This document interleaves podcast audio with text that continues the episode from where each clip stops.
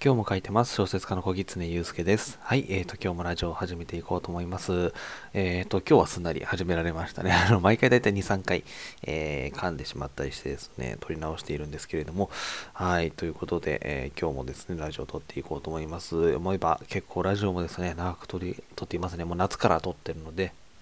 えっ、と、8月の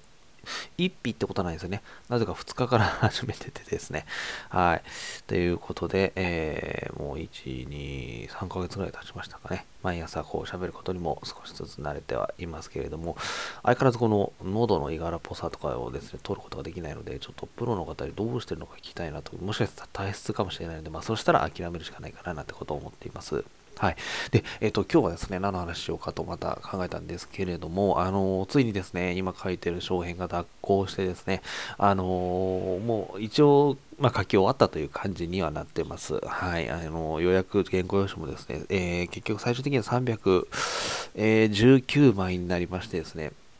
文字数的には10万文字ぐらい。その前に書いた長編が7万文字ぐらいで、250枚ぐらいだったので、はい、また、えー、もうちょっと長くっていう感じになりましたけれども、いろいろと、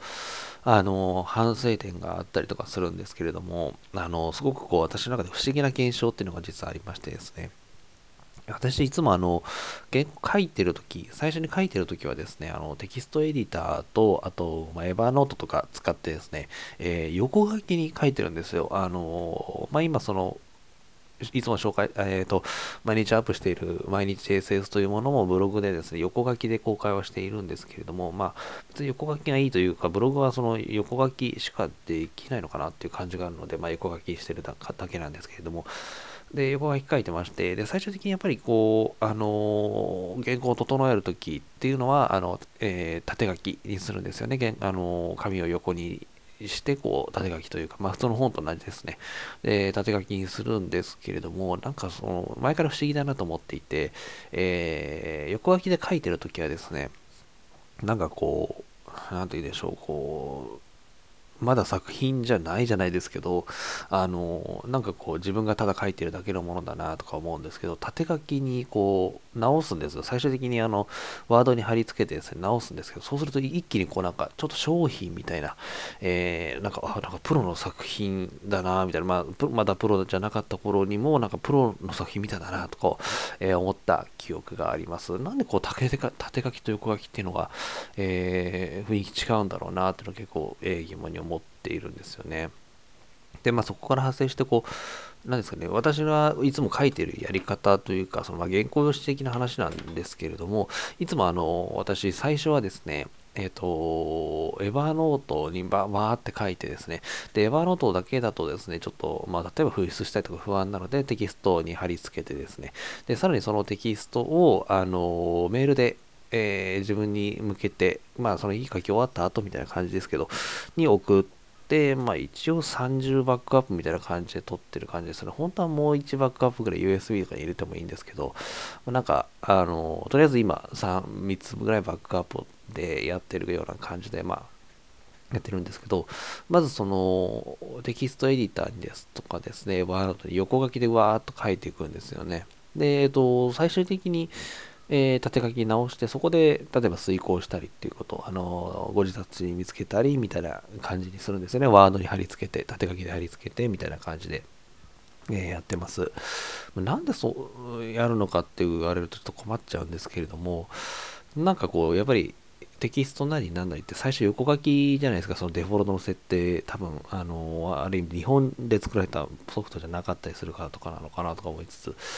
なので、あの、まあ、横書きで書く癖がついてたみたいなところなんですけれども、ちょっといいなと思う面があって、縦書き直した後だと結構印象って変わるんですよ。あの横書きと縦書きって印象が変わって、なんかこう新鮮に読めるんですよね。で、新鮮に読めると、あの、遂行をするってなった時に、横書きでは見えなかったこうちょっとした間違いとかあの、まあ、誤字脱字もそうですし見つけやすくなるんですよねなのでずっと横書きでやってると多分同じミスがあった時をスーッとこうなんか